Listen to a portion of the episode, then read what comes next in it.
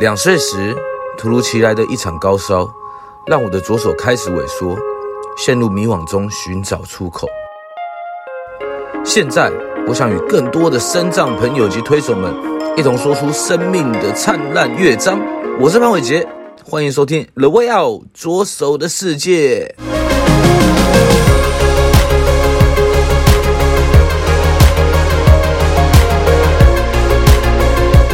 各位听众朋友们，大家好，欢迎来到《The Way Out 左手的世界》，我是主持人潘伟杰。今天我们邀请到一位叫做生命演说家的林芳宇，芳宇可以先跟大家打声招呼。Hello，各位听众朋友们，大家好。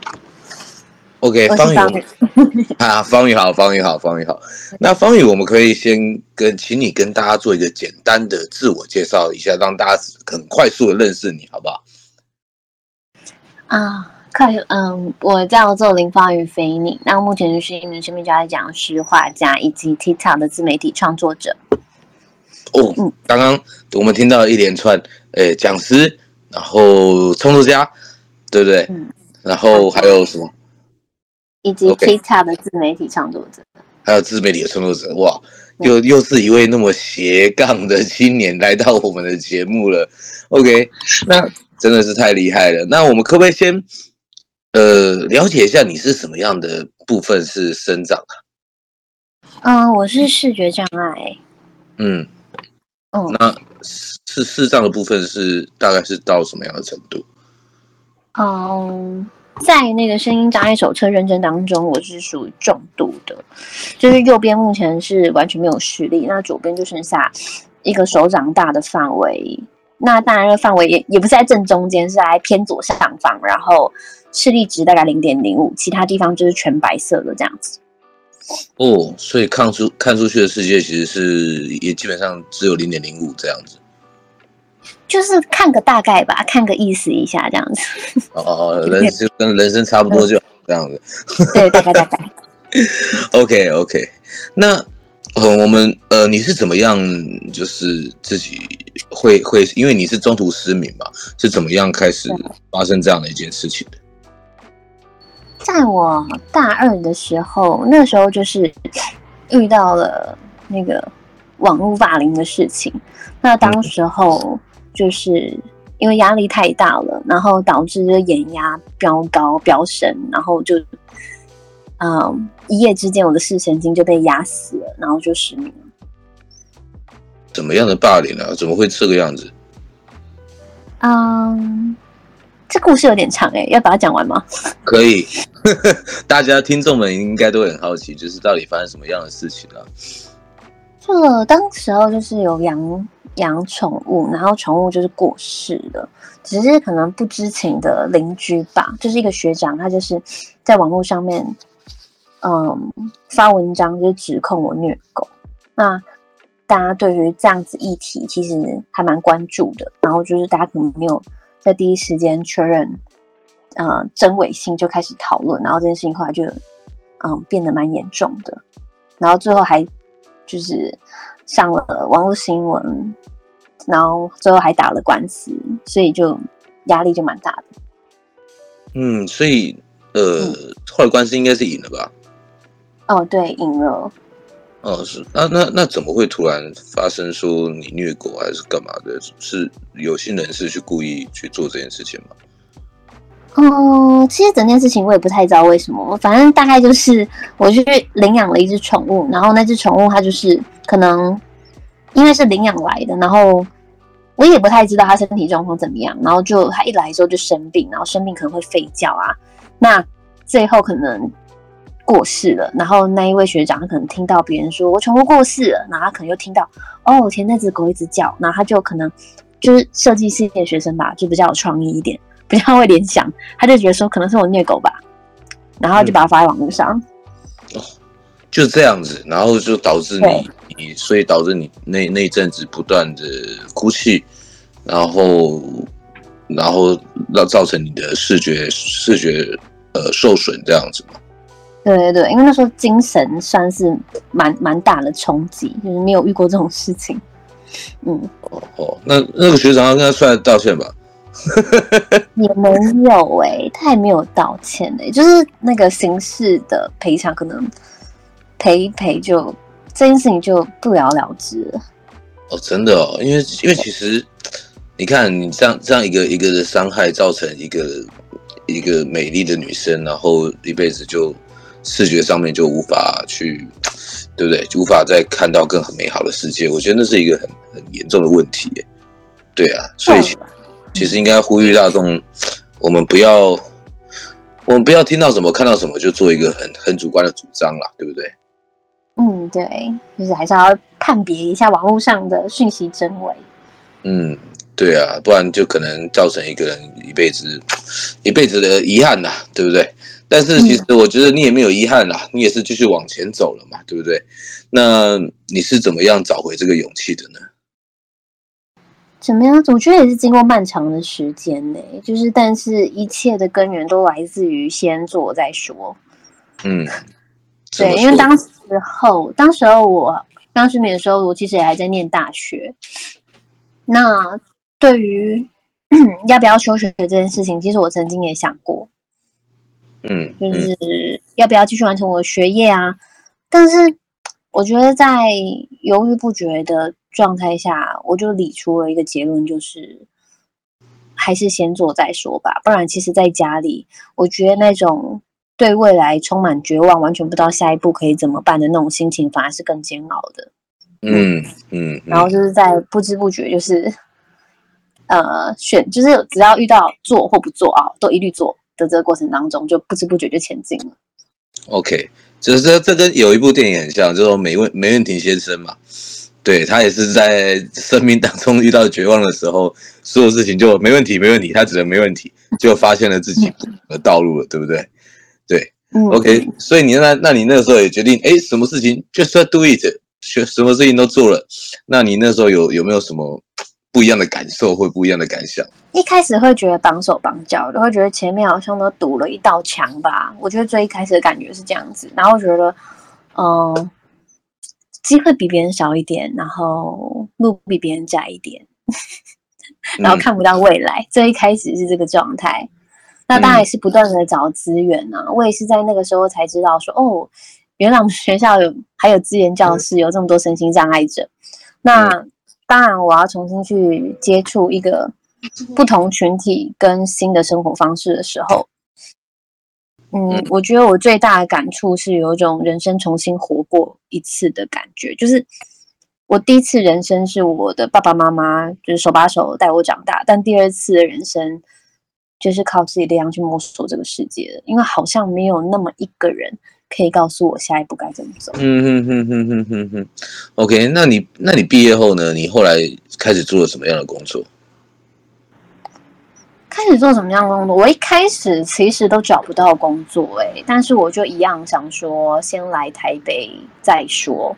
嗯，那因为我觉得我可能一直在手机里面投一零四，一直没有没有得到一个好的回应，就是我会觉得自己在原地打转。那我觉得最好的方式就是直接上来台北，然后我我自己会觉得生命逼到一个。绝境的时候，自然就会找到出路。对，然后我就觉得，我自己是这样觉得啊，因为人好像有一个很神、很奇妙的状态，就是人人会为了生存无所不用其极。我当时就是把自己逼成这样子，然后就意外的找到一条生存的路，所以一开始我才去当灵演。哦，所以应该、嗯，那你你你这样子当灵演，应该呃，我很很辛苦吧？还是？要怎么样克服？灵演不是还是要知道剧本啊，还是要知道等一下要干嘛？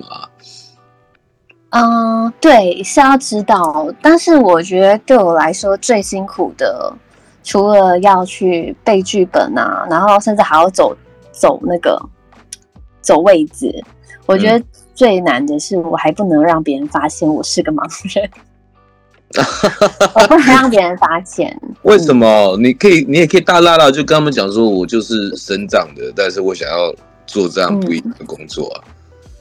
嗯、呃，我曾经也就是蛮天真的，有就直接讲。嗯、然后可能这一开始可能是因为临演这样的工作也没有投保，也没有保险，然后基本上就是一个可替换性较高的角色，所以我一开始我就讲了，然后就是有一个 casting，他就跟我说：“哦，好哦，那你明天不用来了。”啊？怎么会那么对？这样太危险了。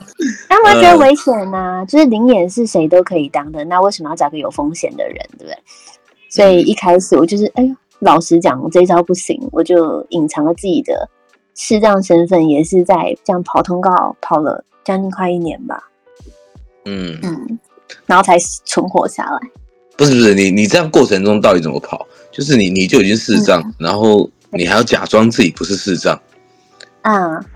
我来嗯，随便讲一个例子，好，就譬如像是，如果今天我要到拍片的片场，嗯、那我可能就会在很远的地方，我就会把我的拐杖收起来，嗯，然后嗯，我走路就会变得有点慢，然后小心翼翼的，就是我会先确认好方向，或者是我会用各种奇怪方式，譬如像是我看不到脚本。或者是有些导演会说：“哎，看第二台 camera 红色亮亮的那一台，我看不到，我可能就会说个小谎，我说哦，我今天眼睛过敏，没有戴隐形眼镜，所以你可以用手比给我看一下吗？然后我就会大概抓一下，然后或者是那种脚本，嗯，我曾经遇过的是导演现场临时要改脚本，他说我写给你，然后我就跟他说没关系，你不要写给我，你直接讲给我听就好了。”然后我就用手机就把他讲的录起来，这、就是我是用听的，嗯、就是有很多种方法了。嗯哼哼哼，也太酷了，你这样都可以摸着过去，所以从来没有一次被发现过。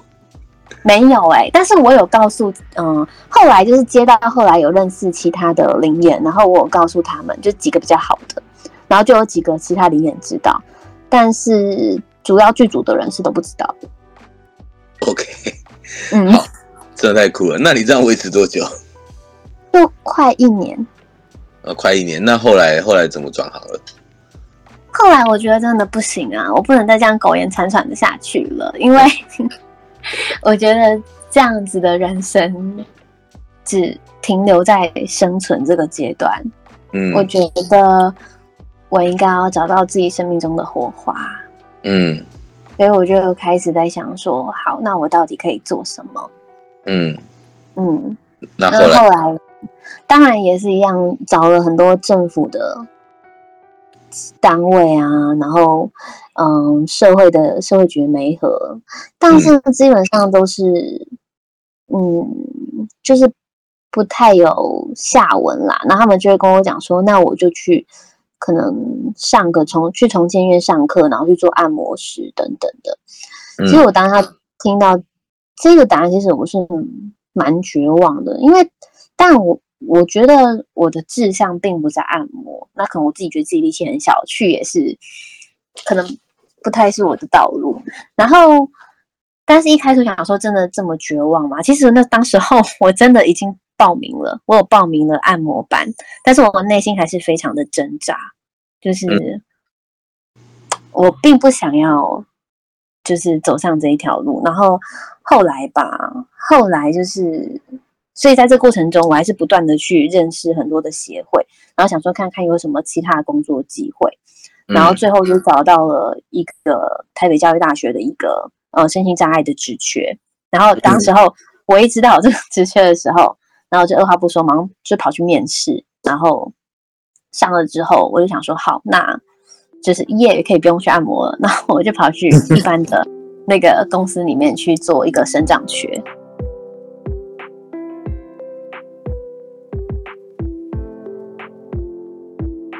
本节目由翻转影像及辉洪开发制作播出。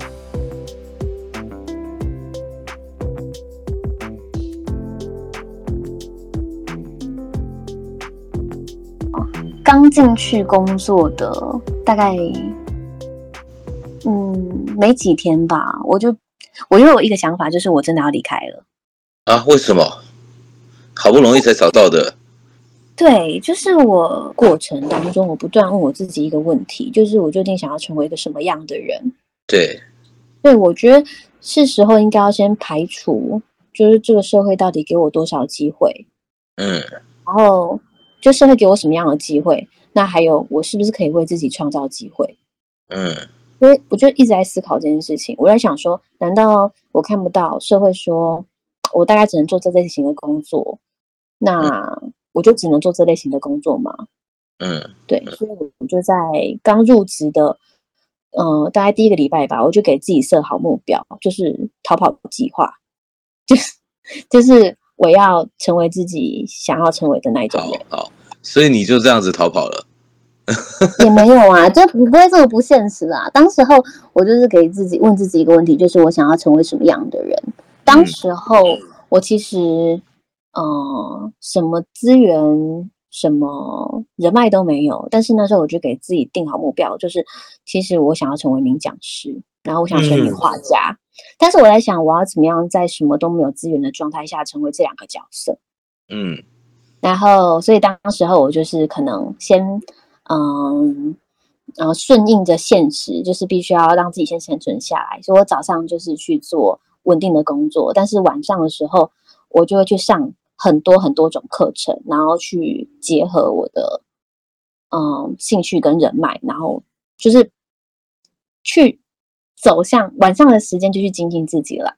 大概花花了九个月的时间吧。嗯、然后后来的我就是真的累积到了一些机会跟资源之后，我就毅然决然的离开我那份稳定的工作，然后出来当一个自由工作者。后来的我就给自己一年的时间啊，我就跟我说，我一定要在这一年里面把自己推出去市场。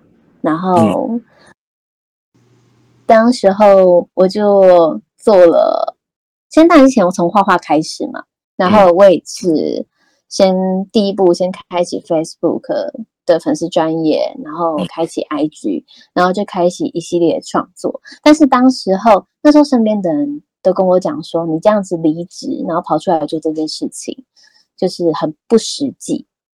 但是不会啊，很勇敢啊。但我觉得勇敢不能当饭吃啊，所以我觉得当时候，我觉得做最对的事情就是，嗯，没有去相信别人告诉我的话。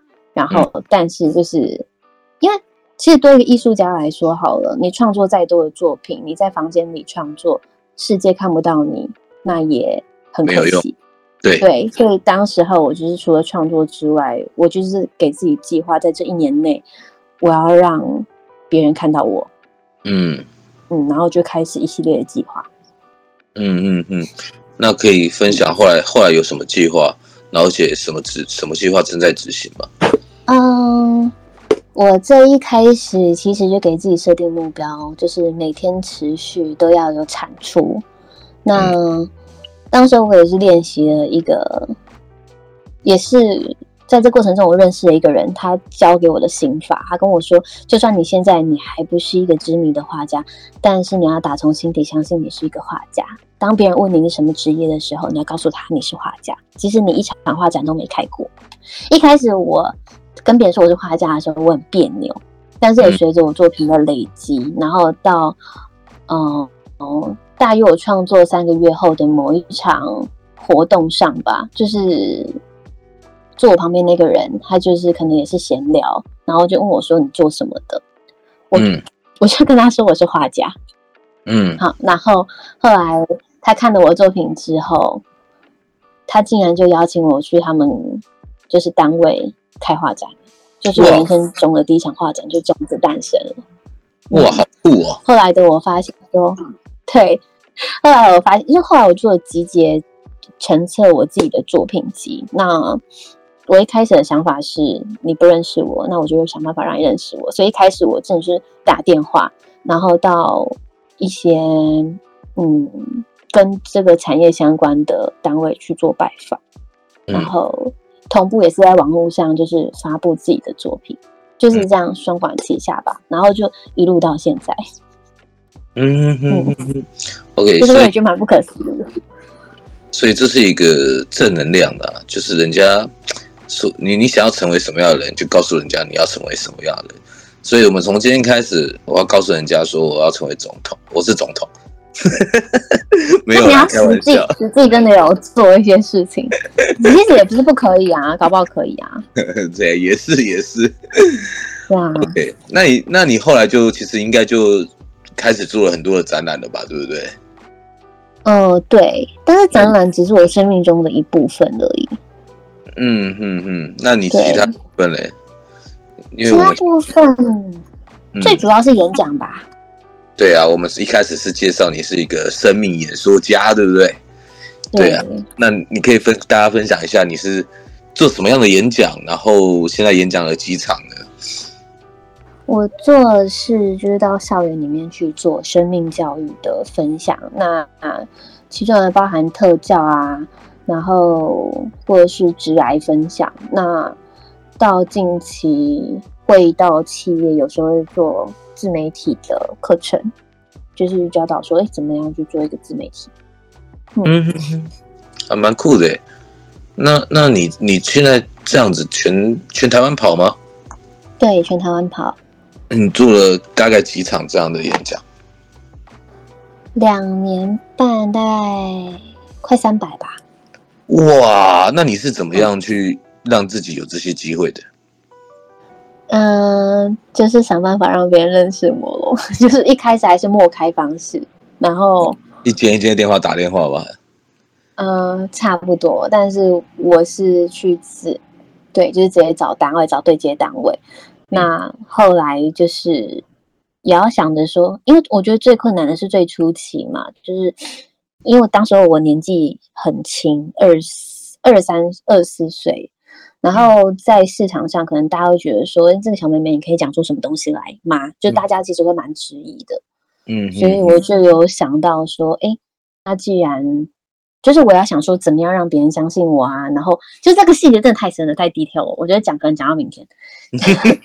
反正再来就是还有经营自媒体，然后增加可信度，然后还有嗯多重哎、欸，啊参加比赛也是一环。嗯嗯嗯嗯嗯，各种方式，然后就把我推出去了。哦，所以其实你很擅长，你其实学到很多了，也很擅长怎么样去把自己 promote 出去，然后怎么样让更多人知道你，然后去让你可以去做更多你理想中的自己的一件事情，对不对？其实我没有很擅长诶、欸，应该说我从来没有学过，我只是我只要我想得到的，我都是，就是往前冲就对了。对啊，就是因为从来没有人教过我，怎么行销我都不知道。就是只要能试的，我就是。嗯嗯嗯。那你在那个抖音上面啊，你你在上面是做了什么样的一个倡议跟宣导？我最初其实是在做盲人盲人日常，就是譬如像去会跟大家说，盲人怎么走楼梯呢？怎么上楼梯？怎么下楼梯？然后白手杖是什么呢？然后介绍辅具或者是。盲人怎么刷牙呢？就是各种议题。然后到近期，我是做那种剧情性的，可能当盲人恋爱时，就是拍盲人的恋爱可能会发生的事情，然后写成一个脚本，然后大概拍十二集。然后或者是最近期做的是盲人咖啡师，就是有点结合广告性质在里面，但是它主要的故事主轴还是以嗯特教为主。OK，好酷哦！你怎么会突然想要做这些啊？嗯、呃，因为我本来其实就蛮喜欢演戏的，那我就觉得说，那既然都要宣导，因为讲真的，特教这个主题，一般的大众不太，嗯、呃，不一定会那么有兴趣，因为毕竟离生活有点远了。嗯，对。然后我就想说，那也许用剧情性的方式，然后去让大家更了解，所以才想说来写个脚本这样子，然后就意外的就是 有收获。嗯、真的是太酷了，而且而且你自己是呃盲盲盲人朋友，然后你还可以去做这些自媒体，还可以自己拍影片，对，我觉得让我非常的惊讶，就是可以。我不知道，就是到底怎么样做到这件事情的？就是可能真的要花超多时间了吧？像我剪一支可能三十秒的影片后，我可能要剪个一个多小时，因为我还要包含上字幕啊，然后剪辑、特效等等。你这说说不定已经比很多人都快了，我跟你讲。真的吗？应该别人比我快啊！我我速度其实我觉得有点慢。就是因为很多细节，可能剪完了之后才发现说，哦天哪，哪个地方错了一个字，还是什么？或者是滤镜没有嘛，就是就是很多细节上面，蜡头没有没有到脸上。嗯，对。OK OK，那其实我觉得你经历了那么多的过程啊，然后如果重新你去看待自己失明的话，你是怎么样去看待的？我觉得我的生命好像必然就是会失明哎，因为我觉得我现在做的这些事情它很有意义，但是如果不是因为我失明，我根本不会做这件事情。嗯嗯，就觉得好像是我的失明就是为了要做现在这些事情。哦，对啊，其实你现在也是非常的有意义，去做一些教育啊，去做一些。呃，倡议啊，我觉得那是一件很棒的事情。对，那我们聊到这边，都还没有问问到方宇说，哎、欸，你人生之中有没有一首最能够代表你自己的歌啊？传奇。OK OK OK，那为什么？为什么？嗯，其实那首歌也是我近期才特别喜欢的啦。就是，嗯，我不知道为什么听这首歌的时候，我会有一种空间感，然后。也会有一种时间感，但是我现在要讲的东西，我觉得比较抽象一点，就是我会觉得好像有一件事情，或者是某一个人，他就是注定好会在我这一辈子会发生，或者是遇到。但是即使我还没有去见到这个人或发生这件事情，但是不知道为什么每次听他的时候，我都会有一种满怀期待的感觉，就是有一种我已经见到的感觉。嗯，就是他，我觉得。这首歌在我心中有一个很抽象的，我不太知道，就是，嗯、呃，我知道它会发生，然后在还没发生之前，我已经先感受它了。嗯，OK OK，好，那那方宇，我们你你可以跟大家透露一下你是几岁？二六，二六嘛。好，那如果今天很年轻，没关系。如果今天写的写给一个三十六岁的自己一封信呢、啊嗯，那你会想要写什么样的一段话？一封信，嗯，嗯，写给三十六岁自己哦，我会想这样说，跟三十六岁的人讲说，嗯，如果你现在就可以收到这封信，那我希望你可以到我梦里来跟我讲，未来的我会成为什么样子。哎，我觉得说不定你成为未来成为广告导演或电影导演或者是什么导演之类的，因为你后面只没做那么多，对不对？哎，或者是你最爱的演戏，可能就就成了，对不对？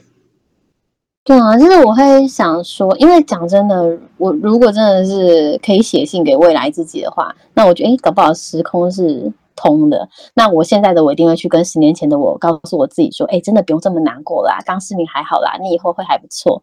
因为 我刚失明的时候，我真的超级痛苦的。那，嗯，对啊，我觉得如果要写给未来的期许，最多的应该就是我相信以后的你一定会比现在的你更好。OK，OK，okay, okay. 嗯，那其实我们都相信，大家未来都会越来越好了。那今天听到方宇的故事，其实我觉得非常多的能量进来，然后我觉得也觉得说，很多时候我们其实只是当下走不出去了，但是就像你告诉自己，就是 do it，对不对？然后就往前走，然后走走着走着，总是会有条出路的。OK，那我们节目其实也到了尾声，然后方宇，你知道节目到了尾声要干嘛吗？拍手吗？啊，对对对，其实要除了拍手之外呢。要订阅、分享并开启我们的小铃铛，搜寻我们的 The Way Out 左手的世界，好不好？好。OK，那今天很谢谢方宇来到我们的节目，谢谢。谢谢，谢谢大家。